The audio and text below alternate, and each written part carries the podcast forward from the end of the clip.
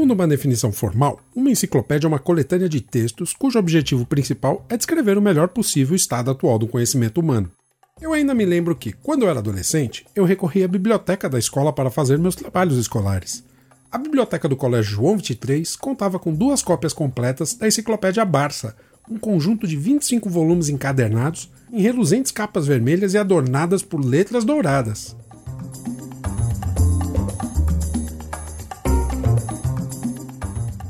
Lembro que um dos volumes contava com várias ilustrações anatômicas, e obviamente meu sonho de consumo era contar com uma Barça só para mim em casa. Mas nem tudo a gente consegue. Meu pai me deu meu primeiro computador, um Prologica CP400, em 1985, quando eu tinha apenas 11 anos. No ano seguinte, outro computador, dessa vez um MSX, mas a Barça nunca veio. O computador foi muito útil para mim. Aprendi bastante com eles. Mas eu realmente me ressentia de não ter uma Barça.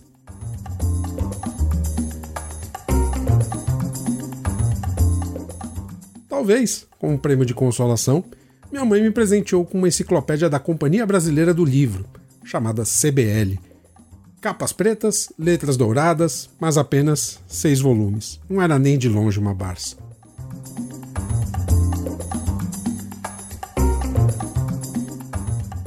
Hoje, com a internet, a enciclopédia se tornou algo anacrônico. Basta ir ao Google, Wikipedia, não vai faltar página sobre assunto. Qualquer assunto que você queira pesquisar, você vai encontrar por lá. De certa forma, a coisa perdeu o encanto. Eu ficava horas lendo a enciclopédia e tentando resumir suas principais ideias para fazer os meus trabalhos.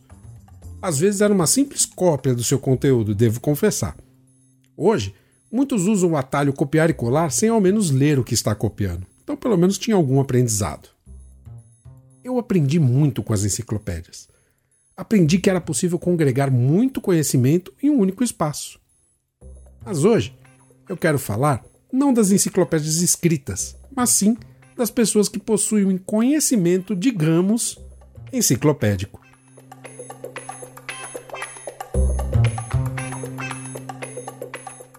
No uso popular, é possível atribuir o termo a uma pessoa que detém grande conhecimento em uma área específica.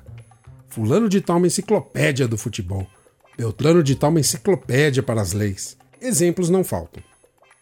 Fato é que Desta vez, eu tive o privilégio e a honra de entrevistar Paulo Gustavo Pereira, jornalista e escritor. Uma verdadeira enciclopédia viva sobre séries de TV. E foi um bate-papo para lá de agradável, onde eu pude aprender muito com ele. Seu conhecimento sobre séries é invejável e duvido que qualquer enciclopédia tenha tanto conhecimento agregado como Paulo, ou Gus para os mais próximos.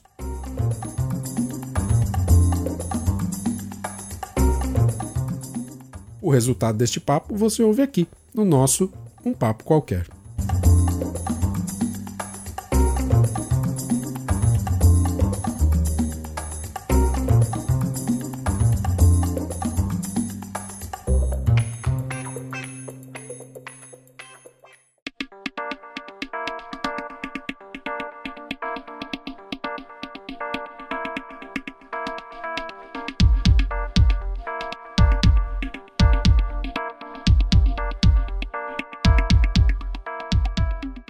Olá, como você está?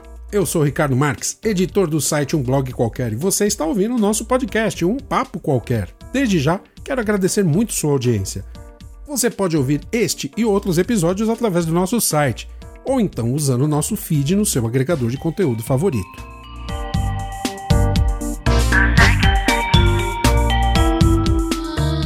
Também estamos no iTunes. Basta você usar a referência Um Papo Qualquer. Além disso, o programa também é transmitido pela Rádio Frequência Máxima, às terças e quintas. Você confere a programação da rádio em fmwr.com.br. E você também me encontra nas redes sociais: Twitter, Instagram, Facebook. Os links estão todos lá no site de um blog qualquer.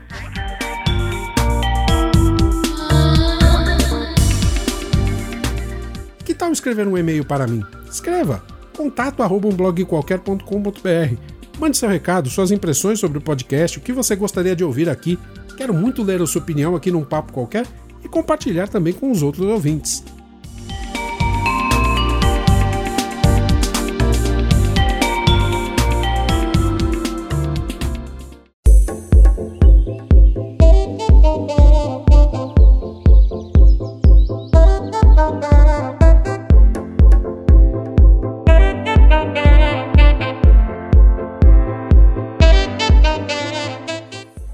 Você? Finalmente mais um episódio do Um Papo Qualquer. E ultimamente eu estou me amparando nas entrevistas. Primeiro com o Júnior Ferreira, depois com o Michel Vieira e agora com o Paulo Gustavo. Antes de irmos para o nosso papo, preciso registrar que foi uma conversa muito legal. Antes mesmo de gravarmos, conversamos por mais de uma hora e aquele papo já renderia um programa. Nós conversamos sobre vida, verdade e universo. Foi uma conversa para lá de animada.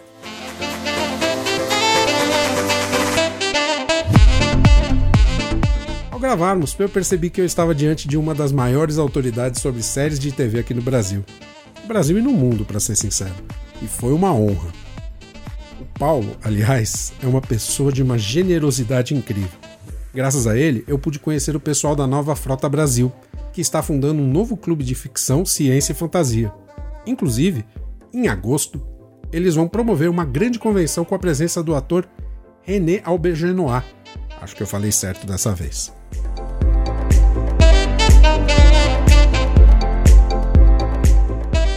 Ele interpretou o Odo em Deep Space Nine. E para você que gosta de Star Trek, saiba que este ano Deep Space Nine completa 25 anos do seu lançamento. Aqui eu fiz inclusive um episódio só sobre as séries de Star Trek. Mas vou recomendar que você conheça também o podcast da Rede Geek, Ultra Geek, onde o Tato Tarkan, junto com o professor Mauri, fazem um podcast excelente e em vários episódios eles destrincharam as séries do universo Star Trek. A propósito, adivinha quem foi convidado deles nessas conversas sobre Star Trek? Isso mesmo, Paulo Gustavo. Vou deixar todos os links lá na descrição e, cavaleiros, Raul!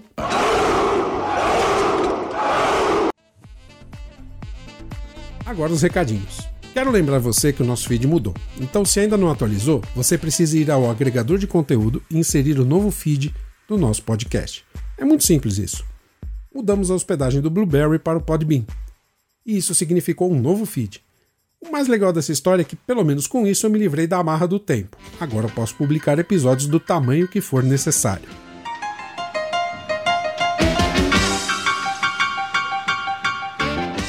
Quero lembrar também da nossa campanha de apoio a um blog qualquer. Para podermos continuar crescendo e produzindo cada vez mais, ia ser muito legal e é muito importante contar com seu apoio. Pode ser divulgando podcast, replicando nossos posts em suas redes sociais, ou, se você puder e quiser, você pode contribuir com a nossa campanha lá no Apoia-se. A partir de um real você já ajuda bastante e contribui para que eu continue criando bastante conteúdo para você. Quero deixar claro, eu vou continuar produzindo conteúdo, só que de acordo com as minhas possibilidades.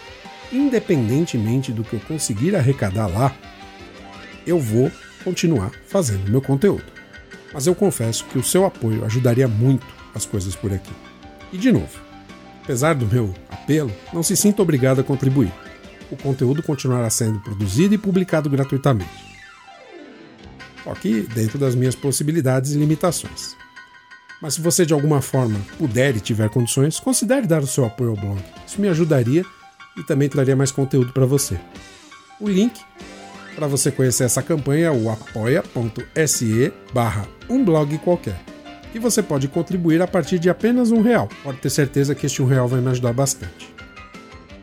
Quero também firmar um compromisso com você. Todo e qualquer recurso arrecadado por meio desta campanha será revertido integralmente para o desenvolvimento do blog. Eu não vou usar esse dinheiro para outra finalidade que não seja o crescimento do site, o crescimento do canal, o crescimento do podcast. Inclusive, eu farei uma prestação de contas para você sempre que for necessário. Ficou com dúvida? Eu fico à disposição. Conto com seu apoio. Muito obrigado mesmo.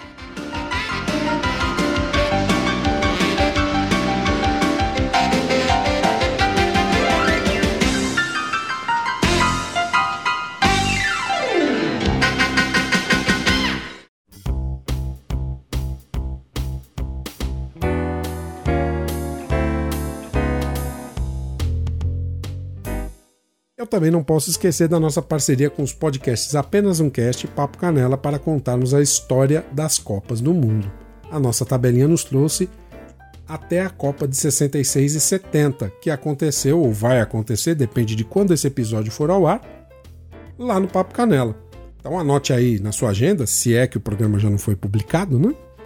E nós temos um encontro lá no Papo Canela, onde eu, Felipe Canela, Sebastião Carlos, o Sebs, Vamos visitar aquelas copas. Os links vão estar aí na descrição do post.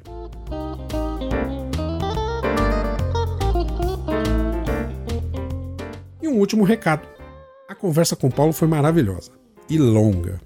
Cerca de 3 horas de material bruto, isso sem contar com a hora que a gente conversou antes tomando cafezinho comendo pão de queijo. Imagina se eu subo um episódio desse tamanho. Para que a conversa fique legal, o que eu fiz foi dividir a conversa em dois episódios. Então, hoje você fica com a primeira parte do papo. E ainda esta semana eu subo a segunda parte da conversa. Tenho certeza que você vai se divertir. Vamos lá?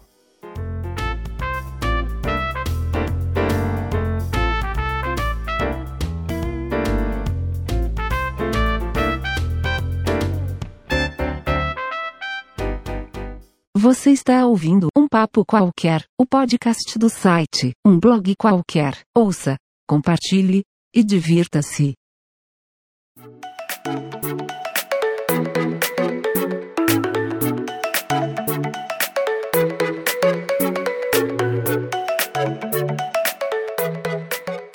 Bom, e hoje no Papo Qualquer eu trago aqui Paulo Gustavo Pereira, jornalista especializado em séries de TV. Vou falar um pouquinho dele antes de, antes de colocá-lo ao microfone. Né? Ele começou na carreira como assistente de redação lá na Rádio Tupi e teve passagem aí por grandes veículos de comunicação como Globo, Manchete, Record, SBT. E ainda na década de 80 começou a atuar na área do home video, com filmes e séries. Também foi colaborador de jornais e revistas. Paulo também é escritor. Ele já publicou os livros Almanaques dos Seriados de TV, lançado pela Edior em 2008 e o Animac, sobre desenhos animados em 2010. E atualmente ele apresenta o programa Loucos por Série, na Vivo TV, e também é o editor-chefe do site Best TV, com conteúdo voltado para séries de TV. Ele também apresenta o Talk TV em séries, lá no canal do YouTube. Paulo, é um grande prazer recebê-lo aqui no nosso Papo Qualquer. Antes de começar, eu quero agradecer muito por aceitar o nosso convite. E quero acrescentar ainda que antes da gente começar a nossa conversa, nós tivemos uma outra longa conversa que daria com certeza um outro programa. E, nossa, eu tô muito feliz em estar aqui com você. É um prazer, é, afinal de contas, é, nada como falar de coisas que a gente se diverte, né? É verdade, né? E o tempo passa que é uma maravilha, é muito é. gostoso. Eu consegui esse contato com o Paulo através de uma grande amiga, que eu quero fazer aqui um agradecimento, a Mariela Sinquete, minha grande amiga aí de muitos anos, que conseguiu fazer essa esse contato aí permitiu que essa conversa acontecesse. Paulo, queria hum. que, pra gente começar, né? Conta para mim um pouquinho da sua trajetória profissional. Como é que você chegou nas séries de TV? Olha, é...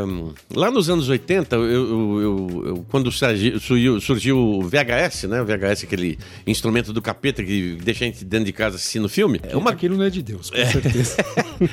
Eu, eu, eu, comecei a notar, eu já trabalhava, não como jornalista, mas eu, eu, trabalhava na Globo como assistente de estúdio e eu conheci o Rubens Evald. E o Rubens tinha, já tinha começado a publicar aqueles pequenos guias de, de filmes através da revista Video News, onde ele era um dos, dos colunistas, né? E aí eu fiquei pensando, né, depois de um bom tempo, não tem nada disso de série de televisão. E aí o que, que eu fiz? Eu, eu, isso, ó, 1982, faz bastante tempo. Não existia aquele negócio que todo mundo chama de internet. Pesquisar tinha que ser com livro livros, ir em locais, conversar com pessoas, né? O que, que eu fiz? Eu sabia que eu, eu tinha uma. uma eu, minha memória sempre foi muito boa em relação a, a, momentos da história da televisão e eu achei que precisava disso para consolidar um negócio que não tem. No nosso país não tem memória. Você vai esquecendo as coisas de 5 em 5 minutos, né? Ou é, propositalmente ou não. E aí eu fui no, na, na, no arquivo do Estadão, onde eu comecei a pegar os livros dos, das edições dos jornais publicados desde 1950, que é quando quando nasceu a televisão no Brasil. E aí eu descobri que não tinha, que era jogo duro. Porque assim, não tinha programação, obviamente. A programação só começou a, a, a ter, digamos, novidade com a entrada da Record em 57, 58. E aí começou a ter programação com muita coisa interessante de séries, né? E o que, que, eu fazia? Eu criei um, uma, uma fichinha onde eu anotava o nome da série em português, depois eu ia atrás do título em inglês é, tinha a única referência que eu tinha, uma, uma enciclopédia de séries de televisão, escrita por um maluco chamado Vincent Terrace, lá nos Estados Unidos. Um, vo do, um, volume duplo, né? De A a Z. O cara muito detalhado, só que ele colocava shows de variedade Uma junto com isso, né? Barça do. É, mas exatamente. Aliás, era engraçado porque tinha até a capa vermelha a da, capa Barça. É. Um clássico. É. Né? E hoje não, hoje eu já tenho é, esse mesmo. Coisa tudo no, no computador, em PDF, 1.400 páginas de série. É coisa pra caramba. Então aí, eu comecei a pesquisar, pesquisar, pesquisar. com- Completei, fiz de 50 até 64. Foi quando começou a ficar mais complicado. Porque lá, né, por uma questão de saúde dos atendentes, eles só podiam atender uma pessoa entregando por dia 10 volumes. Os volumes pesavam algo em torno de 4 a 5 quilos. Né? A partir de 64, é, ele, ah, o volume ficava mais grosso, porque acrescentava o Jornal da Tarde. E, e aí diminuía, eh, cada ano, em vez de ter só dois volumes, tinham quatro. Mais informação em menos tempo. Exatamente. Então, se- aí eu acabei desistindo. É, eu continuei fazendo, meu- seguindo a carreira do, do que eu achava que era legal ser chefe de reportagem.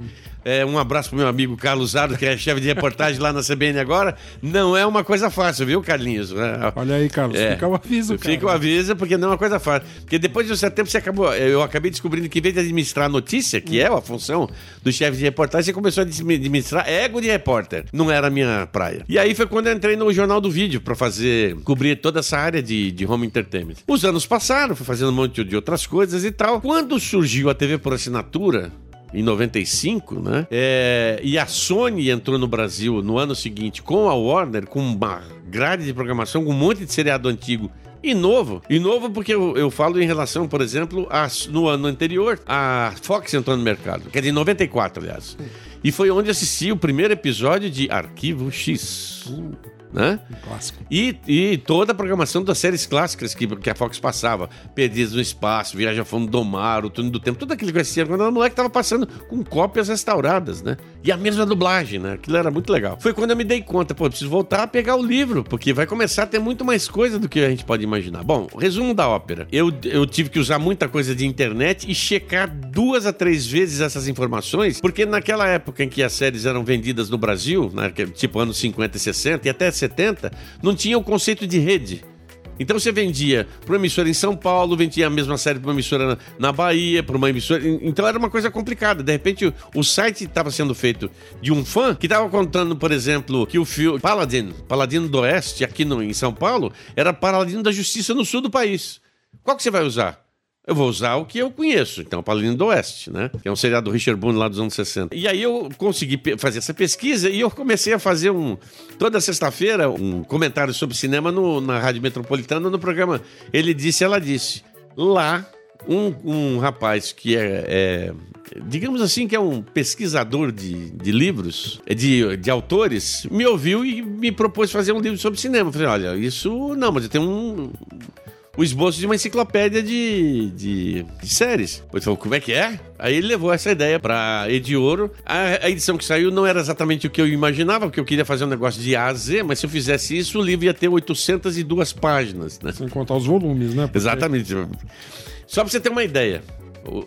Atualizando toda essa informação. Para eu poder fazer essa, esse livro, eu fiz uma tabela, né, Excel, onde está ali o nome original, o nome em português do seriado, ano de produção, o ano teoricamente de exibição e o canal que passou, né? Teoricamente, porque às vezes varia de dois ou três anos, tal, quando você não tem a fonte certa. A fonte certa seria o estúdio que vendeu.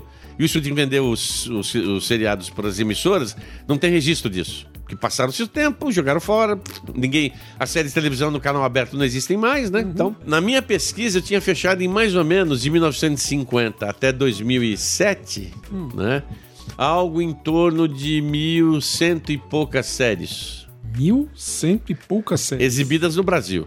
E eu ainda descobri, por acidente, o cara me mandou uma vez um, um DVD com três episódios do seriado As Aventuras de Robin Hood dos anos 50, e lá tinha um outro seriado em português chamado O Alfaiate do Rei.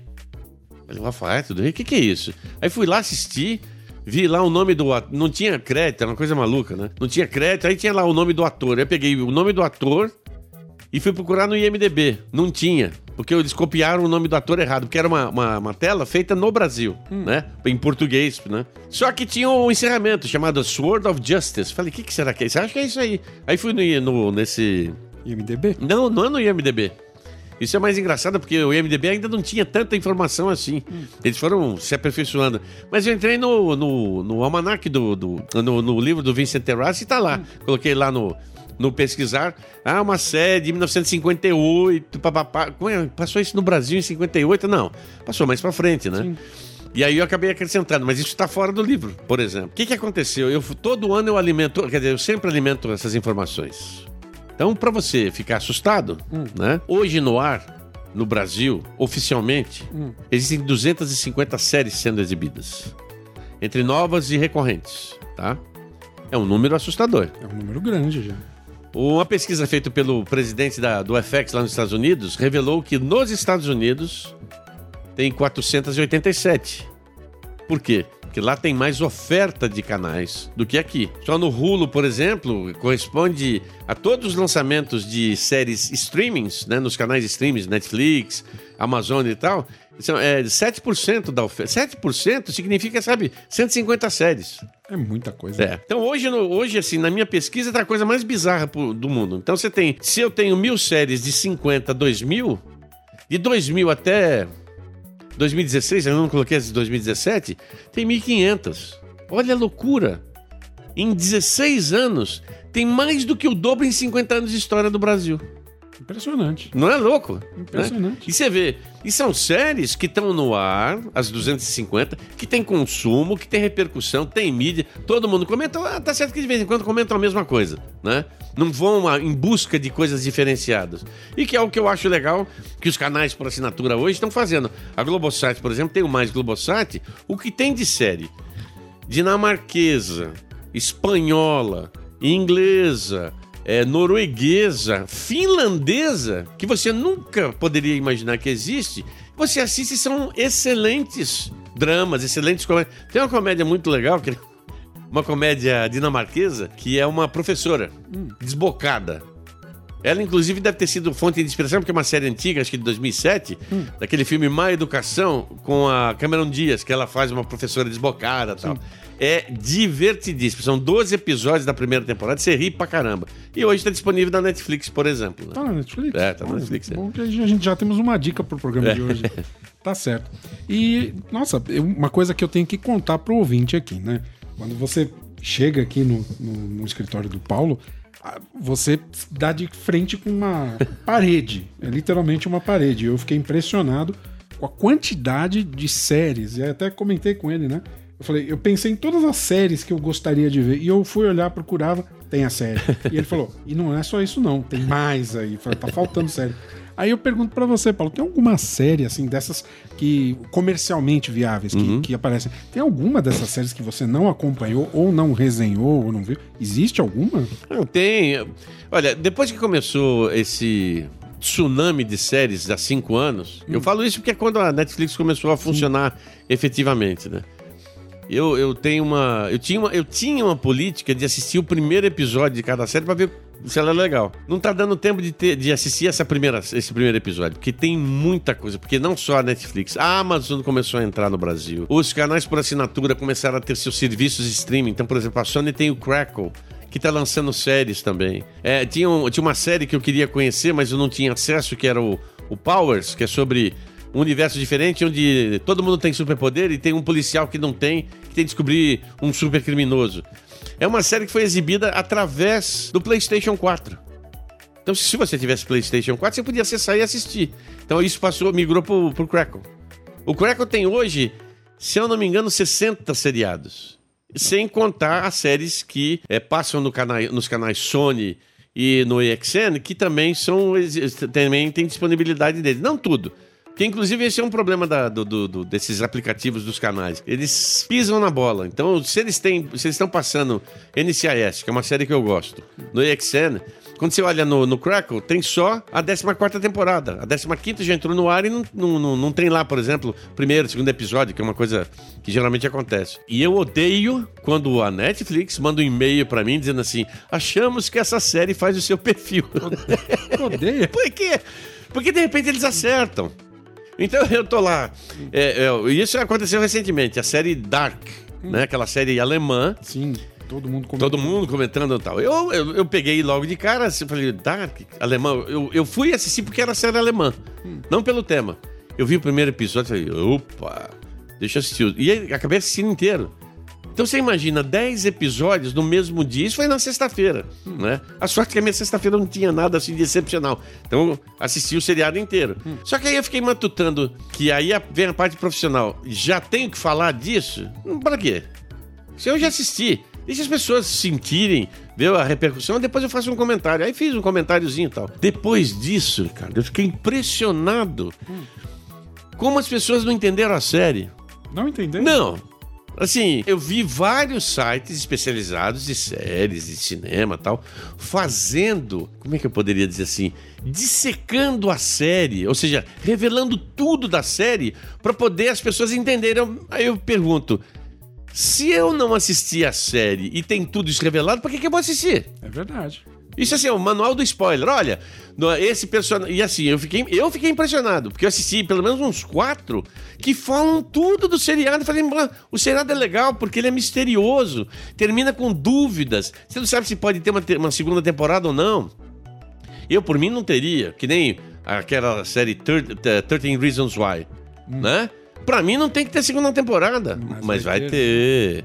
Por que não? Aí tem que responder, ver como é que vai ser o processo dos pais contra a escola. Ah, para com Aí isso. é porque querem ganhar dinheiro, né? Deixa Exato, ser- exato. É a mesma história com uma outra uma minissérie fantástica, que é o Big Little Lies da HBO. Também A história, sete episódios, acabou, né? Ah, não, vamos fazer uma. Do quê? Não, e o pior, vai ter um feedback de personagens que não deveriam aparecer e vai ter um flashback do, do personagem. Pra quê? Mas aí eles põem a galinha pra ver se ela caga outro ovo dourado. não vai né? tomar banho, né? sim. Já ganhou prêmio, já juntou essas três mulheres fantásticas, né? É, duas super produtoras agora de atriz de cinema para super produtoras de televisão. Deixa, fica quietinho, né? Então, só para concluir a, a- a questão, hoje em dia, é, como o volume é muito grande de séries, é, tem séries que eu acabo não assistindo, né? Eu ainda não vi, por exemplo, a nova versão de Dinastia. Para não dizer que não vi, eu vi é, cinco minutos iniciais, falei, não, depois eu assisto o resto. Tem outras que eu vejo o primeiro episódio e falo assim, não vou assistir. Porque não é o meu estilo de série. Não é um negócio que me, me captou. E eu acho que, assim, pelo que tem do- no- no- nesse primeiro episódio, não vai justificar o resto da, da série. E tem séries que eu deixo passar um certo tempo, né? Porque eu sei que é aquele tipo de série que vai me absorver muito em termos de conceito, de, de dramaturgia, de adaptação, que é o caso do Carbono Alterado, que a Netflix lançou há duas semanas. Eu só assisti dois episódios. Eu também tô me preparando pra assistir. Então, eu assisti dois episódios antes da série estrear, porque eles liberaram lá pra você ver até cinco episódios. Mas é um saco, porque como é um, é um, é um sistema fechado, ele tem uma marca d'água enorme, né? Que tá escrito seu nome. Paulo Gustavo no meio. Eu não tenho ego suficiente pra isso. Então eu assisti os dois episódios e depois eu assisti o resto. E eu achei uma série muito legal. Sombria. E eu comecei a ler o livro. Eu tô na metade do livro e o- o- os dois primeiros episódios chegam assim nas prime no, no primeiro capítulo. Né? Falei, então isso vai ser interessante. Né? Então eu quero ver se consigo terminar o livro antes de- continuar a série. Pra poder fazer a amarração e tal. Eu sei que muita gente já fez a mesma coisa, principalmente lá fora, e não gostou da adaptação. Mas todo mundo é meio chato, né? Esse, esse mundo ele é meio chato, né? Não é? É, bastante. E deixa eu perguntar, Paulo, esse. Existe o Paulo, obviamente, o profissional que tem que avaliar séries, analisar, tem que fazer, fazer- falar alguma coisa sobre ela, e tem também o Paulo que gosta das séries, Sim, né? sim.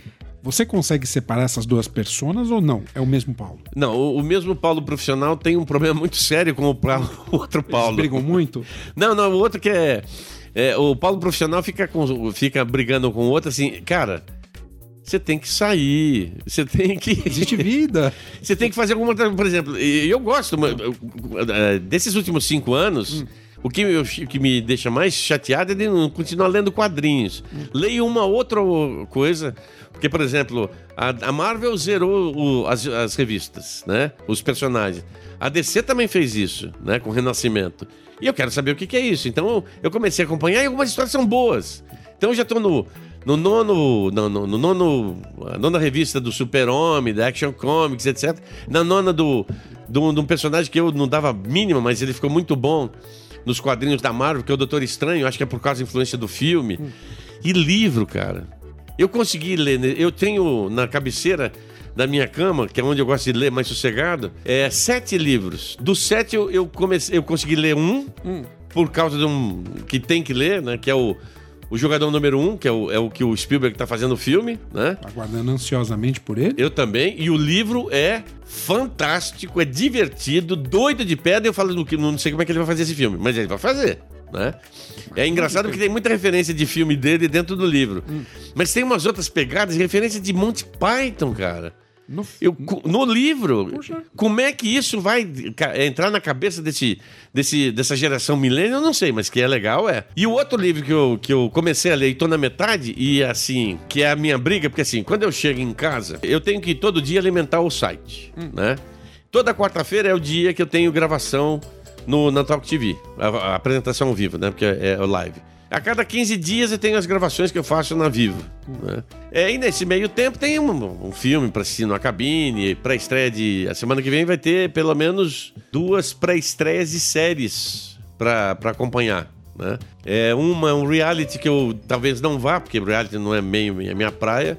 E outro é uma série chamada Nightfall, que vai estar no History, que vai ser lançada quase que simultânea. Né? E também vai ter uma outra coisa que acho que é o Barry, é, que é o- a nova série do, da HBO. E eu vou ter que assistir, porque tem cabine, etc. A alimentação do site é, é fácil. né? Mas quando eu chego em casa e, e tenho que trabalhar em casa, por exemplo, faço home office, é onde o Paulo Gustavo doméstico atrapalha. Porque ele ocupa a televisão da sala. Ele ocupa o computador para poder assistir séries que, por exemplo, é, só pode assistir no, no computador. Que tem, por exemplo, o Crackle. Ele não tem. Como é que é o nome? Ele não tem o o. aplicativo na TV? É, tem- não, tem um aplicativo, mas ele não- você ele, é- ele foi feito para iOS. Não foi pra, feito para Ah, para Android. Então ele não tem como, por exemplo, tem um Chromecast na, na sala. Então eu assisto é, Globosat, Netflix, Now, a Fox, mas o Crackle não. Então tem que assistir no computador. E eu tava assistindo no Crackle, assisti a primeira temporada de uma comédia muito divertida, que é American Housewife, que eu é, é daquelas coisas assim, vou descobrir. E aí você descobre é boa. Aí você assiste. 22 episódios. Tudo bem, meia hora. Mas são 22 episódios. E essa é a minha briga em casa, né? O outro livro que eu tava terminando, que eu tô na metade, que é 000. Esse é um livro. É, um, é o autor que escreveu um livro sobre a, a máfia napolitana, que virou a, a série, uma série da, da, da HBO. Ele resolveu fazer um sobre o tráfico de drogas, né? Chama 000, que é o, o codinome da cocaína mais pura, ok? Eu pensei que fosse um relato jornalístico de onde são as rotas. tá? Não, ele traz histórias de personagens relacionados com o tráfico de grandes eh, reis de cartel de drogas. Pessoas e, e, assim, a atuação deles para dominar as pessoas pelo medo. É assustador o livro. E vai virar uma série, provavelmente da HBO também. Tem previsão da. É, a série pro, é, acho que pro final desse ano. E eu falei assim, nossa, eu, eu comecei a ler por causa da- do Gomorra, que é a série, né, que era o livro. E é um livro tão realista, tão realista, que ele foi obrigado a sair da Itália com, com um alvo nas costas e hoje ele é protegido pelo sistema de proteção à testemunha nos Estados Unidos, porque 90% das informações que tem ali, o pessoal do DEA e da Justiça Americana usou para combater o tráfico de drogas. Uau. Porque ele foi entrevistar os caras. Puta trabalho jornalístico. Então, isso eu acho legal, né? O trabalho jornalístico e o, o- é, é assim. Eu recomendo o livro, né? Principalmente para entender que a droga que hoje você fala ah, é, é um veneno para toda a população mundial e não escapa ninguém se você não ficar atento. Entendi. Deixa eu pegar uma curiosidade, já que. Ah, você ainda não me disse. Na briga, quem ganha? Quem ganha na briga? Eu acho que o Paulo Gustavo é um profissional, porque afinal de contas ele tem que assistir as coisas com É o que paga as contas. É o que paga as Paulo contas, né? O outro se diverte, faz pipoca de Ah, vez em tá. quando e tal. Faz um café Ca- muito bom também. É, faz o café e tal. É, é, é, ele, é, ele, ele tenta, digamos assim, puxar o Paulo profissional Hum. pra dar uma relaxada de vez em quando. Às vezes consegue, mas às vezes é mais difícil. Entendi. Uma curiosidade. Fã de cinema o pessoal chama cinéfilo. E o fã de série, como é que a gente chama? Você sabe que eh, tem um. eh, Boa pergunta. Boa pergunta. Eu, eu tenho um amigo meu que tem um, um- um site chamado Série Maníacos. Hum. Eu acho muito permissivo, né? Dá a impressão que você vive em função da série, uma né? coisa meio até patológica, né? É. O, o programa que eu faço, não fui eu que batizei de Loucos por Séries, também não é isso, Hum. né? Nós precisamos pesquisar, precisamos até mesmo tentar encontrar um, encontrar. um- Eu- um eu- nome legal. Eu, eu, o único que eu encontrei mais provável é fanático, mas ainda não é uma palavra, né? É, uma expressão, né? E você sabe que fanático tem um- uma conotação ruim, porque esse fanático em espanhol é de fã. Então, e esse- eu vi muito isso em coletiva de cara que. que de, de, é, executivo de, de canal de televisão, é, de TV por assinatura, que mora em Miami, né, ou é da América Latina, vem falando, "Não, mas vocês fanáticos. Então, fanático pra nós é, é, é coisa de, de doido mesmo, né? Fanático por futebol, o cara que briga, mata uma pessoa no meio da rua e tal. Não, fã, é fã. Pega pelo exagero, é. né? É. Entendi. Fã de série, por enquanto, quando não tem definição, é fã de série. Vamos pesquisar. É, vamos, vamos batizar. Tá certo. Vamos falar um pouquinho daquelas séries de TV, aquelas que não são ainda séries de TV, porque a, a TV é uma mídia que surgiu depois do cinema. Sim, Se a gente sim. voltar lá na história, a gente teve primeiro cinema, aí depois em entretenimento doméstico veio o rádio e aí a TV. Sim, sim, sim. Aí a gente tem naquela época as séries de cinema que antecediam os grandes filmes da Sim, o seriado de ação, claro. então, e isso aí veio essa, essa migração, a- a- naturalmente migrou para o rádio e depois migrou para a TV. Uhum. O que, que a gente pode falar dessas primeiras séries de TV que foram para a TV?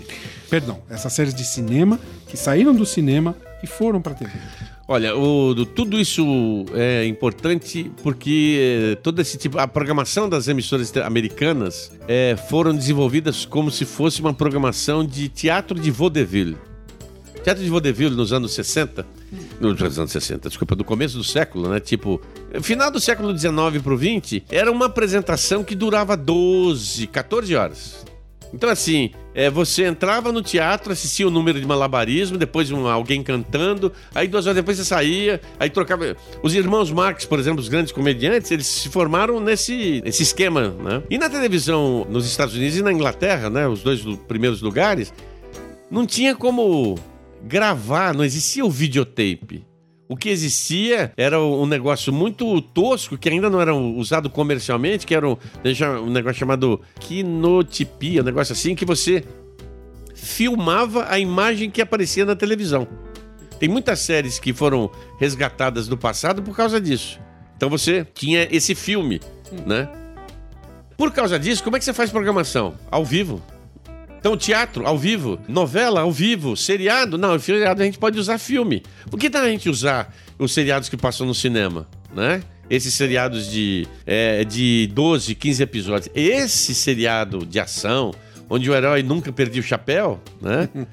Esse seriado é, é, é, é o, é o esqueleto do que é a série hoje. E é engraçado, porque naquela época as séries não tinham como ser exibidas semanalmente, porque é, é, não se tinha é, essa. Tem séries desde 1943, 47 nos Estados Unidos, né? As primeiras transmissões. Mas o grosso mesmo começou a vir nos anos 50, quando você tinha é, conseguido implantar as três redes, as três principais redes de televisão, ABC, CBS e NBC, nas duas pontas do país. E aí, em cima dessas pontas, você podia fazer uma programação que começava aqui às 8 horas da noite e 5 horas depois, essas 8 horas da noite, estava passando aqui. Por quê? Porque você conseguia reproduzir o filme, né? Mandar o filme uma semana antes é o filme, quer dizer, do episódio, para poder colocar. E a programação normal gerada.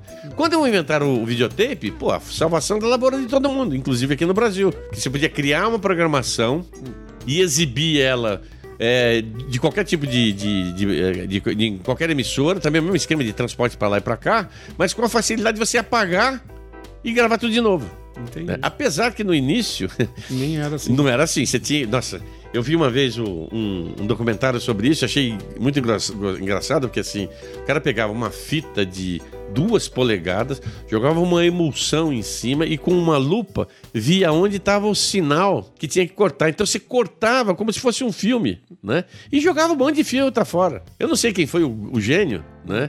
Que não, nós podemos reaproveitar, é só apagar esse material. É uma fita magnética, logo a gente apaga. Então aí tudo mudou. Hum, legal. E deixa eu te perguntar. A gente viu aí, o início, né? Como... Mas pra você, se você tiver que definir uma série de TV, o que é uma série? Porque ela não é uma novela, ela também não é um filme. O que, que faz uma série de TV funcionar? Ela ser série de TV? Olha, essa é uma pergunta que, é, que, se você me perguntasse há 15 anos, eu tinha uma resposta, hoje tem outra. E provavelmente daqui a uns 10 anos deve ter outra. Porque houve uma evolução muito significativa na produção do conteúdo da série. Então, no- até, no- até o, o- o começo dos anos 80, para ser exatamente sincero, até 1987, você não tinha uma continuidade da história da série. O que, que é continuidade da história da série? Por exemplo, um faroeste, caravana, né? Um seriado lá dos anos 50. Então você tem lá o pessoal que está indo pro oeste, uma caravana, então eles são atacados por um grupo de índios, tá? E aí os índios fogem, mas deixam um ferido. Então eles pegam esse ferido, tratam dele, tá? E ele vai embora.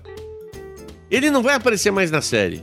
Porque naquela época você não podia fazer coisas que aconteciam para relembrar. Porque o, a, o executivo falou: não, peraí, e se no dia faltar luz e tiver é, é, um personagem que foi que está sendo é, mencionado? Não, os roteiros eram começo, meio e fim no episódio. Não então, tinha arcos não tinha história. arco de história, nada disso, hum. né? Por quê? Porque senão você tinha arcos de histórias, por exemplo, de cenários. A I Love Lucy fazia muito disso, né? A é, I Love Lucy que começou na rádio CBS e foi para televisão. É, no, no, na primeira e na segunda temporada, inicialmente era só eles dentro do apartamento, fora do apartamento, numa loja, dentro da loja. Depois eles começaram a mudar. Tem um período em que eles passam em Hollywood. Eles eram filmados em Hollywood, né? Inclusive no, na Desilu, que era lá na, dentro do estúdio da Paramount. Então era fácil de você chamar atores. Então tem episódios com John Wayne, Rock Hudson, Richard Widman, só os figurões da época participando, porque eles descobriram, pô, eu vou fazer uma participação no I Love Lucy. I Love Lucy tem a maior audiência é, dos Estados Unidos. E era uma audiência simultânea, porque ela teve uma sacada brilhante. Nós vamos filmar o episódio com plateia mas filmar com três câmeras como se fosse um filme, como se fosse televisão ao vivo. Então você filmava, montava, tirava a cópia e mandava lá para ser exibido no mesmo horário na costa leste. Olha a loucura. E aí o que começou a acontecer? As pessoas começaram, as séries começaram a ter temas recorrentes hum. e às vezes personagens recorrentes. E aí ele apareceu no episódio policial, faroeste, drama, comédia, né? Ah, você apareceu. É, mas aí era um personagem muito importante que realmente valia a pena você chegar à conclusão que ele deveria participar de novo. Mudou tudo a partir de 87, não exatamente nisso, mas porque surgiu uma série chamada Jornada das Estrelas da Nova Geração. A nova geração criou foi a, a, primeira série que começou a criar arcos dramáticos em função de personagens importantes que apareceram. Então, o primeiro personagem que aparece é o Kill. No primeiro episódio. Que vai encerrar também a série lá no que, último. No né? último episódio. E tem vários episódios com ele. Ele é o cara que revela, por exemplo, na segunda temporada, os Borgs, que são os melhores vilões de Jornada das Estrelas até hoje. E, tudo bem que o Domínio. Domínio, só que eu acho que eles também são parada Mas né? o Domínio é a federação do mal. O domínio tem várias hum. raças. Os Borg são únicos. É a coletividade. É a né? coletividade, né? É, e, e, por causa disso, aí você começa a ver esse mesmo tipo de comportamento, por exemplo, em Arquivo X. Tem o Sindicato das Sombras, tem a conspiração. E aí as séries, vendo que tem. As outras produtores começaram a ver que isso é um negócio interessante. E aí tudo muda radicalmente no, no finalzinho dos anos 90, com três séries: Sex and the City, é Oz e Família Soprano. As três séries com temáticas adultas, onde o palavrão. Tudo bem, que são séries que estão sendo exibidas em redes de televisão fechada, ou seja, canais premiums, HBO, né? ou Showtime, que é o caso do Oz e que são com temáticas adultas, com personagens fortes, é, com uma trama é, com violência explícita, ou seja, é, gráfica, mas explícita. Por exemplo, o cara toma um tiro e não fica só com a mão em cima e o sangue escorre. Não, o cara toma um tiro e o, e o peito dele explode. O visual o é... visual. O cara xinga o cara de filho da puta e sem censura, sem nada. Isso faz o quê? Com que as séries comecem a ser taxadas de séries mais adultas. Mas elas começam a ter começo, meio e fim na temporada inteira. Então você segue o, Tony Soprano fazendo terapia e vendo o que está acontecendo na carreira dele de criminoso e ao mesmo tempo o que, que acontece quando ele senta para discutir os problemas dele. E o que, que ele, esses problemas têm relação com a família e o que, que a família tem a ver com o crime. Então você tem toda uma estrutura criada, e é esse eu acho que é o importante numa série. Você cria três elementos. Você tem que ter personagens interessantes, uma história interessante e um filho da mãe, né? Que pode ser o showrunner ou pode ser o diretor, que agrega tudo isso para dizer assim: nossa, eu preciso assistir o próximo episódio. Não é só o próximo episódio, olha, é como um Perdido no Espaço. Na próxima semana veja Will Robinson sendo sufocado pelo robô. Não perca. Ou então, no próximo. Será que Batman e Robin conseguirão escapar da ameaça do Coringa? Não perca na próxima. Bate horário, não pode entrar. Não tem mais isso. Não. Até tem, mas é de uma maneira muito mais forte. Por exemplo, vamos falar da nova geração. O episódio Melhor de Dois Mundos. Picard é capturado pelos Borgs. Quando ele vira o Locutus? Exatamente. Última cena é o Riker falando assim: não tem outro jeito, vamos ter que explodir os Borgs. Fogo, acabou. E aí acontece o quê? Esse foi o último episódio da terceira temporada. E naquela época, bons tempos, né? Você tinha que esperar seis meses para assistir a nova E temporada. né? O que que, que será que aconteceu gente? Será que o Picard morreu? Não sei o quê. Já não tem mais isso graças à Netflix. Você assiste 13 episódios de uma vez, 24, você já sabe. Óbvio que no finalzinho sempre teve um gancho para a próxima temporada. Isso, inclusive, é bom para você mensurar se a série funcionou ou não, né? Hoje em dia, como essa facilidade de você ter acesso a esses dados estão ali na sua frente, quantas pessoas assim, é, entraram no, no, no meu serviço e assinaram por causa dessa série? Ah, 9 milhões de pessoas. Ah, então legal, vamos ter a segunda temporada. É, só, um- só uma ressalva aqui pra quem tá ouvindo a gente. A gente tá falando de Star Trek. Isso é- calhou de termos dois fanáticos por Star Trek aqui, né? Então é, é- é muito provável que as nossas referências vão girar em torno das séries de Star Trek. Deixa eu te perguntar, Paulo. É, década de 80. Uh, Uh, tinha bastante série aqui no Brasil, né? Que Sim, vinha acho que, foi, acho que foi o último ano, assim, de. de é, que as séries, as séries americanas entraram no Brasil com mais força. Porque, por exemplo, os anos 80 mar- foi muito importante para a televisão brasileira, que marcou uma virada de- da estrutura da Globo em termos de produção. Ela já sacava que tinha que ter quatro novelas, tá? que tinha que ter um jornalismo, que tinha que ter um esporte muito forte.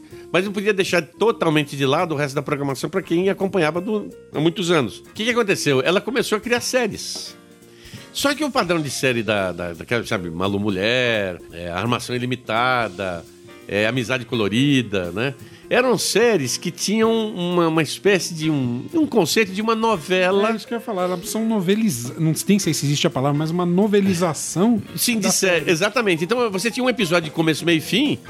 Às vezes, no segundo episódio, tinha uma referência do primeiro, mas não era uma coisa recorrente. Era o personagem que conduzia esse- essa uma hora de, de, de- de programa.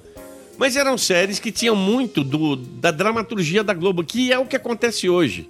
Se você pegar todas as séries que a Globo colocou no ar hoje, com exceção de duas ou três, por exemplo, Justiça, que conta o ponto de vista de vários personagens ao mesmo tempo sobre uma determinada questão, ou é, Sob Pressão, que é uma série que fala sobre o médico vivendo intensamente numa, numa, num hospital de, de base né, no, no Rio de Janeiro, são séries que fogem do padrão, do roteiro tradicional. Porque o roteiro tradicional, depois de um certo tempo, você pensa que está assistindo uma novela da Globo. Tem o, o seriado Animal que passava na GNT, que eu assisti os dois primeiros episódios e falei, pô, que legal. E aí, de repente, você começa a ver que dramaticamente foge do conceito de série que a gente está acostumado a ver, principalmente as séries americanas e tal, e muda. Óbvio que você tem essas, essas, essa mudança é, em função do público, né? O público às vezes está querendo só ver isso. Mas é muita série e é muitos, são muitos outros canais que estão é, sendo ah, apresentados hoje para o público e hoje ele pode escolher. Então, nos anos 80, voltando à questão, nos anos 80, você, por exemplo, a Globo criou, para poder trazer algumas comédias importantes dos Estados Unidos, criou a seção comédia. Então tinha lá Poderoso Benson, Sim, genial. Super Vic, as Caras ah, e caretas. Caras e Caretas, as Super Gatas e Primo Cruzado, né? Que É tinha. que eu- inclu- Depois de muito tempo eu descobri que o Primo Cruzado. Isso é quando eu era adolescente, né? Ele não era do Brasil. É, pois é, né? Eu fiquei Mas por quê? frustrado. Porque teve o, né, o plano cruzado e tal. E o gozado é que ele não só não era no Brasil, como o Newton da Mata, que dublava ele, que aliás era o diretor de dublagem dele, é, resolveu colocar um sotaque mineiro nele, né? Então ficou um negócio muito engraçado, né? Porque tá lá o americano falando um sotaque mineiro. A dublagem deve ter sido terrível, né? Porque ele- eles colocaram cidades do Brasil, colocaram Sim, brasileiros. mas é isso que eu falo. Às vezes os caras criticam a dublagem no Brasil, mas ela é a, é a mais criativa e a melhor que existe no mundo, não é? é eu, eu, por exemplo, todo mundo fala assim: ah, você assistiu o VIP? Eu falei, sim. Pô, o VIP é muito legal, né? Mas a, a, a Júlia Luiz Dreyfus, não não, veja bem, assista dublado. Mas por quê? Porque é outro filme, é outro seriado. Os caras incorporaram o palavrão de uma maneira sacana, de um jeito legal, do jeito que a gente conversa em boteco depois de quatro cervejas na cabeça, né? E assim, quando eu vi a primeira vez, eu, eu morri de rir, comecei a assistir tudo de novo, dublado para poder é, me, me, divertir mais, né? Entendi. Então, é, no Primo Cruzado era engraçado exatamente isso, porque é, e, é, e é o que eu sempre falo, né? Quando você faz comédia na televisão, tem, um, um, tem dois problemas. E se ela for uma comédia, uma, uma sitcom, né, uma comédia de costumes que tem público, né, plateia, é um saco aquele negócio da risada, porque como eles estão atuando ao vivo, a risada é ao vivo lá, e não nossa, você tem que colocar uma risada falsa. Então você tem que adaptar a piada, não traduzir. Você tem que adaptar. Então, se por exemplo, eu lembro que eu fazia é, é, revisão de legenda dos filmes da SIC e eu fiz o Quanto Mais Idiota Melhor, né? O Wayne's World. E tinha uma sequência em que o Wayne parava com o carro dele do lado é, do, de um multimilionário num Rolls Royce e pedia para ele abaixar o, o vidro, né? Hum. O cara baixava e ele perguntava assim: Do you have a Grey Poupon? Que é, é uma mostarda sofisticada e tal, né? Que tem comercial. Você vai traduzir isso de que jeito? O que, que ele fez? O que, que eu lembro que eu fiz? Ele pega e na legenda, porque não estava dublado, estava legenda assim: Que bela camisa, Fernandinho. Que era a referência de um comercial da época. Sim, que é e, muito mais palatável para o E funcionou. Então, é, essas, essas essas referências são importantes quando você faz a adaptação. Você tem que adaptar de acordo com o que está do, do, do, do, da piada local. Se você colocar uma referência externa, ferrou. Por isso que o Third Rock tinha esse problema. Eu não sei na dublagem porque eu não vi, porque passou na Record, né? Hum. É, mas na legenda tinha muita referência de ator, personagem americano, que por falta de tempo de pesquisar, deixava do jeito que estava. E falei assim, aham. Uhum. E o segundo, a comédia, é a comédia que não tem plateia, onde a, o texto é, é fundamental. Então você tem. Modern, Modern Family, para mim, é a melhor comédia que tem no, no ar hoje. Ela é uma comédia inteligente, bem sacada. Antigamente tinha o The Office americano. O inglês é legal, mas o, o, o The Office é, faz mais o meu gosto. É que no Rick Gervais, pra mim, é meio tem uma cara de escroto sempre, faz o mesmo personagem, né? Então, o Parks and Recreation também, que é o, é o Scrubs, são aquelas comédias que não tem plateia, onde o texto é fundamental para você rir da piada. Né? Community, por exemplo. E só, chega, cansei. então, mas eu vou. Agora eu vou te falar uma experiência minha da década de 80, é. como o, uh, o espectador, né? hum. né? Eu tinha a sensação, principalmente da Globo, dava a entender que talvez por isso que você falou, né? A, as séries elas não tinham uma sequência, não tinham os arcos, né? Então muitas vezes as séries não eram pontuadas na ordem correta. Eu, Sim, nossa. Era, a ordem era ABC? Não, vamos colocar o B, depois o A, depois o C. Te interrompendo, você sabe qual é o grande problema das séries é, serem exibidas do jeito que. Quer dizer, hoje não tem esse problema que as séries são exibidas no canal por assinatura seguindo a cronologia. Uhum. Era o episódio de Natal. Que não era aqui na época. Na, não passava na época correta aqui, né? Nunca passava. Por exemplo, o episódio de, do, do Batman, do Batman, a série, o desenho animado, hum. passou no SBT no Natal, um ano depois. O episódio é o quarto episódio da série. Hum. E é um episódio de Natal. Inclusive, a, apresenta o Robin sem ter apresentado antes, o que também faz a menor diferença. E isso sempre foi um problema. Toda série de televisão exibida na televisão brasileira no, no, nos anos 80 tinha um problema que era o seguinte: essa série vai durar na emissora? A Globo usava séries. Para preencher espaço, não? Para preencher espaço na época que a, o, a, a linha de show dela é, entrava de férias. Hum. Né? Então vamos colocar uma série ali no lado. Então, toda segunda-feira, antes de ter o, o, o Tela Quente, era um seriado que passava. Passou um monte de coisas na segunda-feira, tipo O Homem do Fundo do Mar, Profissão Perigo. Eu lembro da Terça Nobre que passava o Heart vs Heart, Casal 20. O Casal 20, passava o, Ma, o, no Magnum. não. O Magnum. Tudo isso, tudo nessa, nessa época.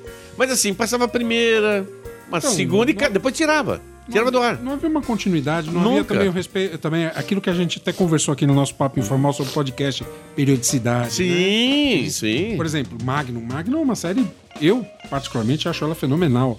Ela... Tem oito temporadas. Sabe quantas passaram no Brasil? Acho que duas ou três. Não, na Globo passou hum. uma.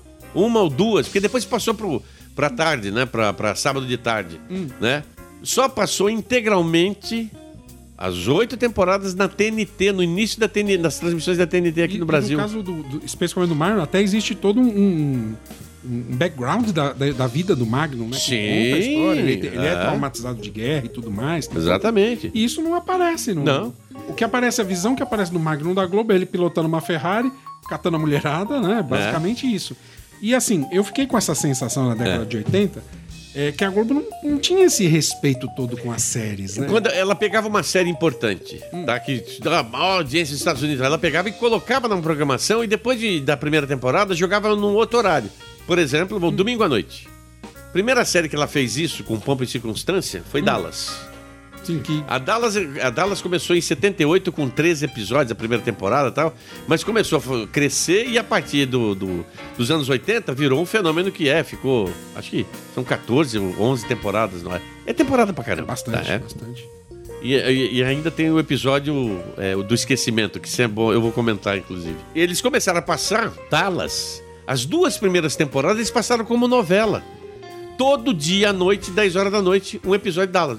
Então, pra quê? Pra fazer com que as pessoas seguissem o mesmo padrão que segue a novela, que isso eles usam até hoje. Qualquer seriado hoje importante que precisa passar na, na Globo, né? Estão fazendo isso agora sistematicamente. Sim, Né? mas estão passando, por exemplo, a primeira temporada de 24 horas, Ela Durou duas semanas. duas semanas, que não era nem. Mas ela passou tudo. Lost, a primeira temporada, todas as temporadas foram tudo desse jeito. Uma semana na onde? Janeiro, fevereiro, que é quando é o período de férias. E eles voltaram a fazer isso agora. Teve aquele. O gerente da noite, né? Gerente da noite. Passou. Assim, e, até- e eu acho, posso estar enganado, eu acho que teve uns, alguns cortes. Ah, não, ali, teve, teve. Porque eh, a Globo tem esse, esse péssimo hábito de formatar a série ao seu horário e não o contrário. Mas né? por quê? É só dizer, né, hoje eu até estava assistindo um, um episódio de uma comédia que os caras falaram, ah, que saudades do tempo que tinha abertura de, de seriado. A, a Globo, se você pegar hoje ah, a- qualquer série lá dos anos 80, não tem uma série com abertura original. Nenhuma. inclusive. Nada. Pega o Profissão Perigo, eles mudaram o nome e mudaram a música. Exatamente. Mas eu até acho que adaptar o nome para algumas séries para português, eu acho legal, porque Magnum PI. É, quem vai saber que é Private E, Investigator? e o, e o I é I, né? Então Magnum, beleza, porque em todo comercial tá ele segurando uma porra de uma arma. Vai, ver que essa Então, porra é da Magnum, é. né? O, o MacGyver, qualquer pessoa que lê o jeito que se escreve MacGyver nunca vai conseguir pronunciar MacGyver. MacGyver, MacGyver, o que, que é aquele negócio lá? Né? O MacGyver, depois que virou Profissão Perigo, virou sinônimo. Putz, tá dando uma de MacGyver, hein, Ricardo? Fazendo todo esse araquitano aqui. Ué, Mas por quê? Porque criou esse, esse, é, essa cultura pop naquela época lá.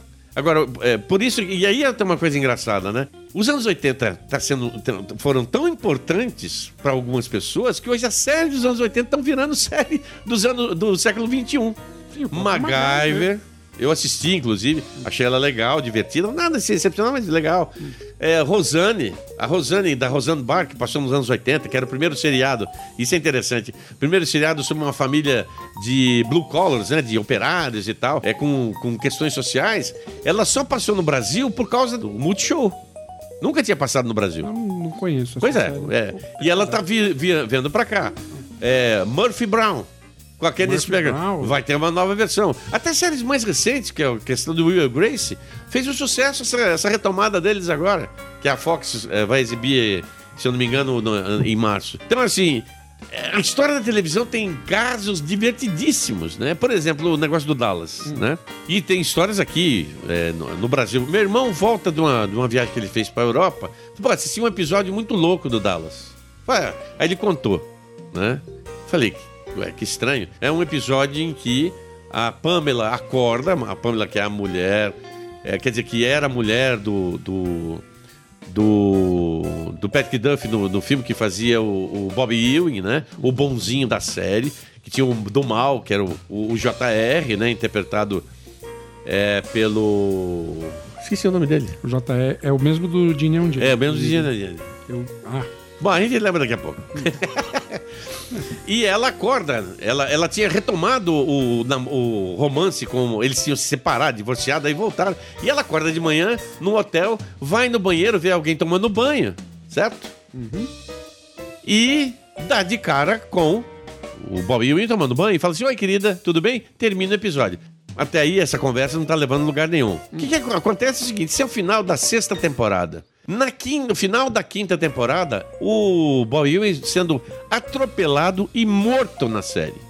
Porque o Patrick Duffy estava cansado de fazer o personagem e falou: Olha, eu quero sair da série, mas eu quero sair definitivo, não quero voltar, sabe? O personagem faz uma viagem de volta. Não, eu quero dirigir mais episódios. Tal. Ah, legal, tal. Então, Ele tá saindo do, do encontro com a, com a Pamela, reconstituindo o casamento e tal. Quando ele sai na rua, a meia-irmã dela, que era apaixonada por ela, tem um ataque de maluquice e passa o Corvette em cima dele duas vezes.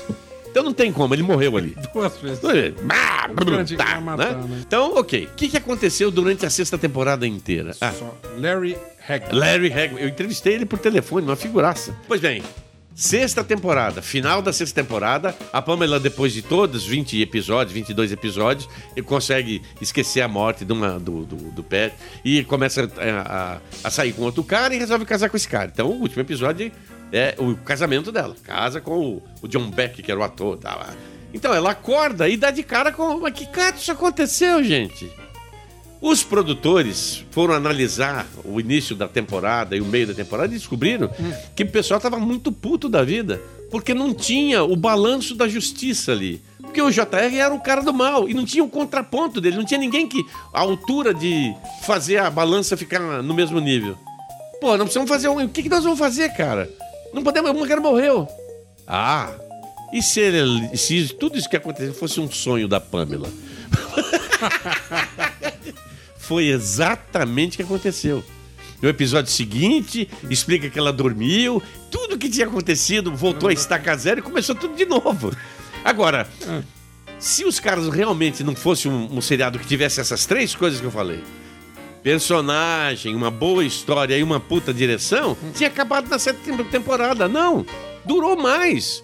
Durou, não sei se é 11 ou 14 temporadas, cara. Que a gente aproveita, pesquisei aqui. Ah, então aproveita e embala. Vamos lá. Vamos ver aqui. A, a nossa querida Wikipédia sempre nos ajuda. Só curiosamente ele começou a carreira dele em Dallas. Ah, é, você sabe que quando eu conversei com ele por telefone era pro, porque o TCM abriu espaço para conversar, é, fazer uma entrevista com ele por causa do lançamento de novo de Gene é um Gênio, né, no TCM. E, eu achei legal bater um papo com ele, até conversei umas coisas sobre é, o livro do Sidney Sheldon, que fala sobre a carreira dele e tal. É, quanto? 14 temporadas. 14 temporadas. 357 episódios. Pois é, olha só, se fosse um, um mico, não tinha durado, né? Então, isso, né? Apesar que tem algumas séries que duram, que duram mais do que deveriam e, e outras nem tanto. Né? É, mas é tudo. Aí, aí você, como é que você consegue explicar, por exemplo, é, 20 temporadas de Lei e Ordem? Pois é, não, a única explicação é que. A a mesma coisa da, da estrutura que eu falei. Se você tem um, uma- uma- um cara que é, sabe como contar a história do jeito que os personagens são bem desenvolvidos, o máximo que você pode fazer para criar um pouco mais de, de mais de drama nessa história é mudar os personagens. Mas deixá-los de uma maneira, não mudar tudo de uma vez. Então, por exemplo, Lei Ordem. Na primeira temporada tinha um, um sargento lá que era o Jorge Zunda. Que ele, por algum motivo, não quis mais é, trabalhar. Na segunda temporada, falam que ele foi assassinado e assume o, o Paul Sorvino. Que fica quatro ou cinco temporadas. Depois sai, entra um outro cara. Aí o, o Chris North, que fazia o companheiro inicial durante cinco, seis temporadas, sai, entra um outro cara. E aí, vai revezando. E criando, só que é, os roteiristas criam a empatia no personagem para que ele continue fazendo com que a série suba. É o que aconteceu, o que está acontecendo hoje com o Lei e Ordem, é, Unidade de Vítimas Especiais. A única que sobrou do elenco é, importante, né, que é a, a Mariska Hargitay, ela tá lá, a 19 temporada, vai, no final do ano vai entrar a vigésima, vai bater de frente. A única série antiga que tem 20 temporadas é Gunsmoke, e por um único motivo. Porque no começo eram episódios de meia hora e depois passaram a ser episódios de uma hora. Então, assim, meia hora por semana, beleza, conta-se uma história. Depois é uma hora. Só que isso durou 20 temporadas. O seriado começou em 55 foi até 75. E por que que durou? Porque, de repente, Gunsmoke foi a última sobrevivente de uma era de séries eh, de faroeste que tinham na televisão americana. Teve uma época, entre 50 e 60, que tinham 25% da programação era faroeste. Bons tempos aqueles. Bom, também tem, tinha. Não, série de pirata acho que não tinha nenhuma. Tinha bastante filme de pirata, né? Mas Tinha, não, filme, série de pirata tinha, por exemplo, é, os Vikings, que inclusive é é baseado no, no longa-metragem Os Vikings do, do, do- Como é que é o nome dele? Do Kirk Douglas, né? É de pirata, pirata. Eu acho que tem sim série inglesa de pirata, mas assim, com poucos episódios. nada muito. É. Era mais fácil fazer filme B de pirata naquela época do que filme de televisão. Bom, acho que a gente até abordou isso, mas eu vou perguntar de qualquer forma. Hoje, como é que é a relação da TV brasileira com as séries, a- a das, as séries importadas? A gente meio que já falou isso, né? Eles acabam é, novelizando, né? Eles colocam Sim. algumas séries de direto e reto, né? Poucas exceções, eu acho que A Record é a única que tá passando séries mais. passava séries mais regular, porque tinham feito um acordo muito bom com a Universal. O SBT passa de madrugada um bando de séries. Mas eles também passam sem muita ordem. No caso do SBT, eu sei porque eu sou um insone, né, assim, nato. Então, quando eu coloco lá no SBT, às vezes eu vejo um episódio. é, isso acontecia muito com Two and a Half Men, quando eles estavam passando, porque às vezes era episódio da sexta temporada, aí voltava. Ah, é, não, é. Temporada. E você sabe que lá tem um pessoal lá dentro que, que toma muito cuidado com relação a isso, né? Eu trabalhei lá em 95 e uma das coisas que mais me irritava era essa zona, né? E eu implantei um sistema lá que era o seguinte: gente, se vocês não assistiram o episódio e ver, assim, vocês têm que assistir o episódio. E se tiver alguma coisa que é diferente do, do que nós vamos assistir, é que o é sinal que tem alguma coisa errada. Eu, por exemplo, isso me deixa profundamente irritado. Crossover. Adoro crossover, né? Mas quando, por exemplo, tem duas séries que estão passando em emissoras diferentes, como é que você faz crossover? Ué, ajeita-se. Ou você elimina o episódio, que geralmente o crossover ele é fechado nele mesmo. Então se você tirar ele, não afeta em nada. Exemplo disso, cruel exemplo. O Warner passava Without a Trace, que era um seriado que eu assistia muito é, com a minha filha, que ela gostava do- dos personagens e tal. E aí eu vou, ah, tá começando o Without a Trace. Aí eu sento pra assistir e o episódio começa assim, depois de três horas. Escrito na tela, depois de três horas. Aí eu começo a assistir o episódio, falei, mas cadê o.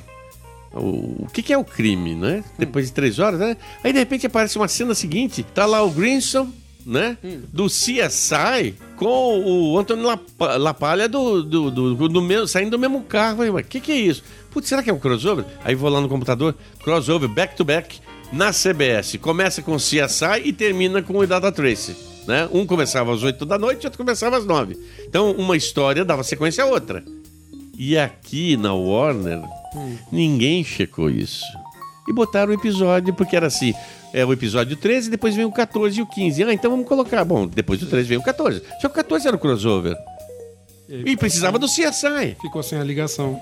Falei, que que é isso, gente? Que coisa estúpida. E foi, e ninguém, e o pior de tudo, assim, quando eu contava isso, isso que é umas coisas legais dos coleguinhas, contava isso pros caras da- de imprensa, né, porque eu trabalhava na Sci-Fi News, é uma revista, então falava pro cara da- do Estadão, pro cara da Folha, eles falavam assim, ah, não, não, não. eles não viram nada, porque eles, eles só baixavam episódio na internet, eles não assistiam televisão.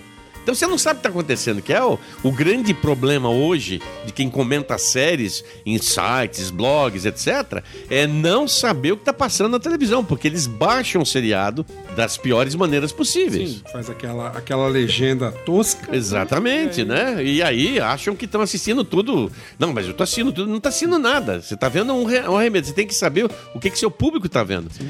Então, no- no- ne- ne- ne- nesse tipo de coisa, é um absurdo que os caras não têm um mínimo de controle de qualidade. E pior ainda. Na questão do crossover, agora realmente embananou. Porque o Silvio abriu mão de ter as outras séries de super-heróis. O Flash foi pra Globo. O Arrow tá na- no SBT. E tem pelo menos quatro crossovers com os dois personagens. E aí, né? O que, que vai fazer o quê? Ma- Mais uma vez, são, são crossovers que não tem ligação com a série normal. Então, você pode eliminar o, episódio. Foi o que eu sugeri, por exemplo, para Sony, é, que ia passar ainda é, na semana seguinte, na- duas semanas depois, o episódio do, do CSI. Falei, olha, não pode passar, porque não tem fim. Vocês combinaram é, o, o- com o pessoal de passar o segundo episódio da Trace aí? Não, não combinaram. Então, não, não, não- e não passaram. Já fizeram diferente quando tinha um crossover de Vegas, aquele seriado Vegas, com o Crossing Jordan, que passava no Universal Channel. E, e o outro passava, a Sony passava no AXN. Fizeram um acordo, muito bem sacado, passaram os dois episódios das duas emissoras. Acabou. Mundo. Acabou o problema. entendeu? Teve esse problema também, se, se não me falha a memória, com Mad About You, ou por você, Friends. Sim. Teve também crossover. Eu lembro que Mad About You passava na TV aberta, né? Isso. Friends não, não. Não, aí ninguém sabe de Teve nada. algumas coisas, né? A, a- eu esqueci o nome da atriz. A Phoebe? A Phoebe. É. Ela, no caso, é o nome da, da personagem, né? É. A Phoebe, ela, ela aparece em alguns episódios, ninguém entende muito bem o, o que. Exatamente. Quem, quem acompanhava a série, como era o meu caso, tudo bem, ah, beleza, legal. Mas algumas coisas ficaram meio soltas, algumas pontas ficaram meio soltas. Isso é verdade, isso é verdade. É.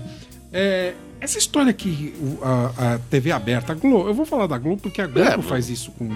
de passar a série como uma novela. Ah, Duas semanas acabou a série. Uhum. E eles fizeram isso de cortar episódio pra encaixar naquelas duas semanas. Sim. Tira um pouco a graça. Claro, né? Porque só não tira a graça de quem não, digamos assim, Não liga a televisão e deixa tocar. né? Eu, eu sei que, que isso é uma coisa chata, porque, por exemplo, eu lembro de estar acompanhando. Passava na, na quinta-feira à noite o Lewis e Clark, as novas aventuras do Superman, e depois começou a passar sábado de tarde. E aí tem vários arcos de história importante, principalmente o final da série, que nunca passou. Sim. E aí eu só descobri que tinha um final eletrizante porque eu saiu em DVD. Ou porque passou na, no Warner Channel, passou a, a série inteira. Isso aconteceu comigo com o MacGyver, porque antes passava de domingo de manhã. Sim. E aí eles mudaram pra tarde da semana. E eu lembro que batia com o meu curso de inglês. Eu era adolescente Uhum. na época. E a Globo, apesar dos pesares, ela transmitiu inteiramente MacGyver. Não. Não transmi- a, a- a última temporada eu só fui assistir na Bandeirantes, no Repeteco da Bandeirantes. Pois é, a Bandeirantes, inclusive, tem uma história legal porque ela passou as 14 temporadas de Dallas. É mesmo. É, passou isso que é doido. Apesar que a Dallas também passou as 14 temporadas no TCM, né? Mas a, a- o MacGyver, MacGyver não, a, a Globo fez uma outra coisa, por exemplo, que ela perdeu na negociação na Universal um ano, ela queria o... Estava disputando com, disputando com o SBT duas séries. É, a, Laser, a Moto Laser e Miami Vice, certo? A Globo deu um chapéu e pegou o Moto Laser, falando, essa é a série, tal, tal, tal. Que teve uma temporada só, né? Que tem uma temporada de acho que 14 episódios. E, e o, e, a, e o Miami Vice foi pra lá, né? Só que depois de um certo tempo, a Globo comprou de novo o Miami Vice e começou a passar sábado de tarde. Eu assisti as duas últimas temporadas lá. Aliás, só não vi os dois últimos episódios. O que eu achei interessante, porque todo sábado passava um episódio, assisti, normal, tal, tal, tal. Inclusive o episódio que o Sonny Crockett se apaixona por uma cantora de. de ah, que é aquela popstar lá do, do- que faz a abertura de um dos filmes do, do, do 007. Como é que é o nome dela? Não vou lembrar. Casa com ele e tal, e só que ela é jurada de morte. Aí um assassino profissional vai lá e mata ela. E os episódios seguintes é ele indo atrás do cara e matando ele num, num, numa, num- como é que é? Desarmado. É vingança, sabe? E isso eu acho interessante que as séries também começaram nos anos 80 a ficar mais adultas nesse sentido. Então, pô, Miami Vice era uma série de tráfico de drogas, negócio pesado, né? Tem participações especialíssimas, legais lá de Bruce Willis, Julia Roberts, né? Que viraram depois eh, sucessos de, de cinema e televisão. E os dois faziam, sabe, era uma barra ser. é, como é que é? Agentes infiltrados de, um- de uma área complicada, né? Eu gostava muito da série por causa disso. E já a adaptação de cinema dele era uma bosta. É isso que eu ia. Eu ia. Ia não, vamos conversar, Ah, né? sim. Se pegar, por exemplo, Miami, eu vou falar das três que. Duas e uma que eu vou acrescentar na história. Hum. Miami Vice, aí teve uma adaptação pro cinema que deixou muito a desejar. Mas não era, né? Não era Miami Não era Vice. Miami Não. Vice. A outra aqui é MacGyver, que não foi- virou filme, mas virou uma nova série, que concordo com você. É bonitinho. É bonitinho, é legal. pra- É. Acho que acabaram com toda aquela. Bom, porque eles tiraram algumas coisas que eram típicas do MacGyver, né? Por exemplo, como é que você vai pegar aquele rapaz e mostrar pra ele uh, o, o trauma que ele tem com as armas? Tem um episódio da série Sim, só sobre sim, né? Ou então a relação dele com o avô, o Harry. Coisas que são sensacionais que nessa série nova não tem como abordar. Não, mas aí que tá, eles criaram um arco de história legal que é a namorada dele. Pô, Mas a namorada. A namorada dele inicialmente morre, só que descobre que ela é uma filha da mãe. É. E aí, eu acho. Eu, eu, eu, assim, adoro série com conspiração. Qualquer, seja comédia ou não, conspiração é legal. Uma boa conspiração. É, uma boa, assim, ajuda. bem sacada, porque se for legal. Por exemplo, tem uma série divertidíssima na- no, no, no, no Mais Globosat que chama Ministério do Tempo, uma série espanhola. Você imagina que no centro de, de Madrid existe um ministério que cuida de preservar a história da Espanha através de viagens no tempo? Então existe lá nesse lugar um túnel vertical gigantesco, né, infinito, né, pelo que a gente sabe, e tem eh, escadas laterais, e cada escada tem uma porta, uma porta que, vai, que te leva para um determinado período do tempo da história da Espanha. E é legal porque o, o- a equipe que é recrutada no primeiro episódio é um soldado do um, um soldado espanhol de 1600, uma estudante a primeira estudante mulher universitária de 1800 e não sei quanto da Espanha e um paramédico, um socorrista.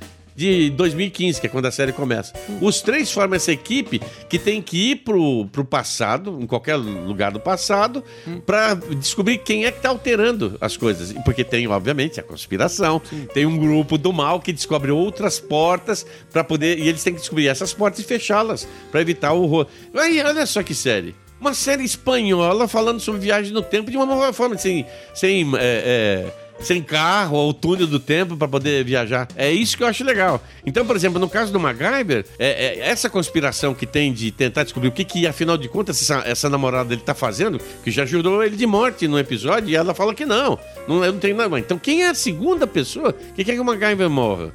E o que uma coisa que eu acho legal, que resgatou, que não tinha nas últimas temporadas, que eu vi no USA Network, no canal. Narração em off. Achava ótima aquela narração. Que ele contava, né? Que ele contava, Léo. Sim. Porque ó, na hora que você coloca. Que deixou de ter na quarta temporada. É. As três primeiras teve. É, quando você coloca mentos dentro da Coca-Cola, explode, isso pode ser uma arma, isso, isso é legal. Ele contava, né? era bem engraçado, É. realmente.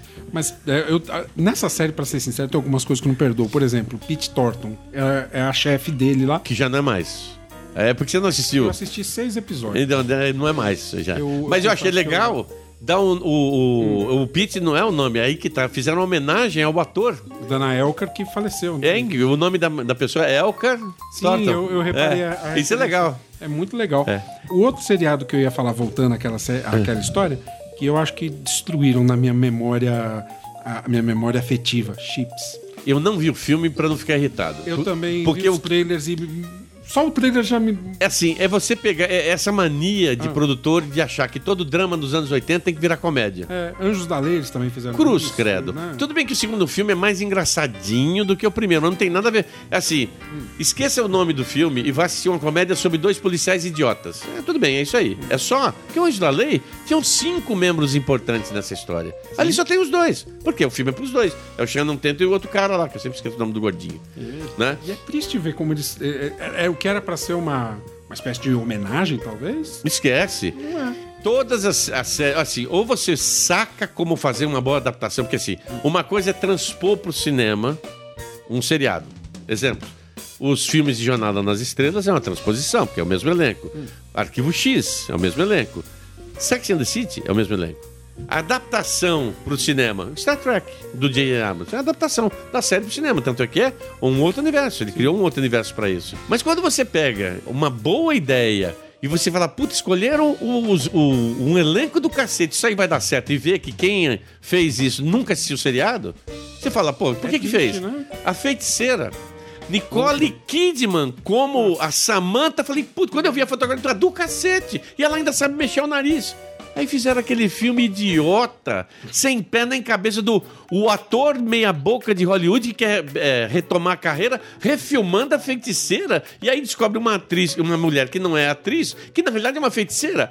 Hum, pera, eu sou idiota, mas não tanto, tá? Isso magoa, né? Pra- Assim, a nossa memória afetiva dessas séries E a, marcaram, e a né? diretora é uma puta de uma diretora. Morreu, infelizmente, né? Mas ela era uma puta diretora. Uma puta diretora, né? Só que fez essa cagada. Um dos últimos filmes, últimos filmes de, de carreira. Uma cagada. E você pega todas as adaptações que tem por aí, raras as que realmente funcionam. Uma que pra mim funcionou, mas cada vez que eu falo, muita gente torce o nariz, é Perdidos no Espaço. Né? No espaço, você acha que funcionou? Por quê? Eu, Por- eu vou torcer o nariz um pouquinho, mas vou. Porque assim, por que que funcionou? Eu gosto de Perdidos no Espaço, tá? Todos os episódios de ficção científica sérios. Eu odeio quando o Dr. Smith resolve transformar, na- transformar a Júpiter 2 num hotel de final de semana para alienígena. Que porra é essa? Ou ah, nós somos um planeta planta onde o- uma cenoura gigante tá me transformando numa orquídea. Pelo amor de Deus! O cara, assim, se fosse num seriado sério, acontecia como aconteceu no. No Galáctica, quando descobriram o golpe de Estado. Pegaram os dois vilões e expulsaram pelo espaço. Tchau, vocês querem espaço? Tá aqui, ó. Todo espaço livre pra vocês, morto. Tinha que ter feito isso com o Dr. Smith na primeira vez que ele fez uma cagada. Ele é um sabotador, gente. Foi ele que causou todo o problema. Todo o problema tá lá. Então, quando, quando acontece isso no filme e ele continua demonstrando, talvez a única coisa que, se- que, que enche um pouco o saco é a, a história do, das bolhas temporais, né? Que eles passam numa bolha temporal e aí acabam encontrando o Will Robinson que tinha ficado perdido com uma idade avançada tal. Infelizmente, o, o, o Billy Milne não quis fazer o filme, que ele seria o papel ideal, tá velhinho, né? Seria uhum. legal, seria uma puta homenagem. Mas é, é, é, eu gosto porque é um, é um filme de ação. E, é, e um filme de ação com ficção científica, com um elenco fudido, Mimi Rogers, o, o, o Martin LeBlanc fazendo um papel sério, cara. Você assiste ele e fala assim: não, não é o Matt LeBlanc, ele é o Joey. Não, mas ele é um papel. E você leva a sério ele.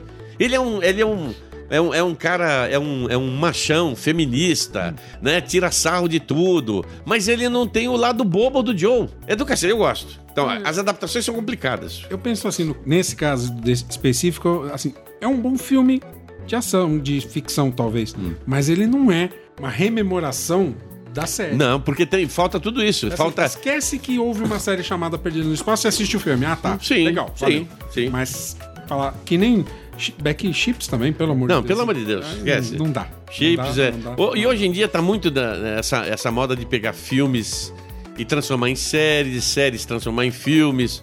É, algumas funcionam, outras não. Tem série de televisão é, baseado em, em, filme, quer dizer, filme que deveria ser um, um, uma história legal, por exemplo, nas Sombras da Noite, né? Dark Shadows. Pô, era uma novela gótica nos anos 60. Depois virou uma série, de, quer dizer, é uma novela gótica que depois começou a passar sendo uma e tem 1.200 episódios no, nos Estados Unidos. Caramba. Aqui no Brasil passou, né? No, é, o Bar da Bascoles, o Vampiro de Sombras da Noite. E aí, o Tim Burton resolve fazer um filme. Sombras da Noite. Com mais uma vez o caricato, aquele cara, o Johnny Depp, é, né? É o queridinho do Tim Burton. Puta, né? que só faz o mesmo personagem depois do Piratas do Caribe. Então ele faz o vampiro. E uma história que virou. Que tem horas que é um filme de vampiro, assim, horas assim, rápidos. Tem dois minutos que parece um drama de vampiro ferrado. Depois vira uma galhofa. Hum. Né? Você não sabe. É sátira, é homenagem, que bosta que é. Né?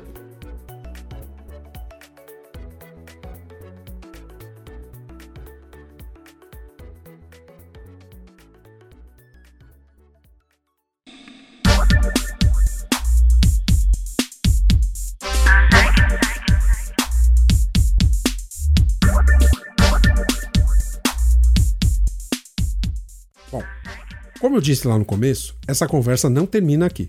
A segunda parte desse papo você ouvirá em breve aqui num papo qualquer.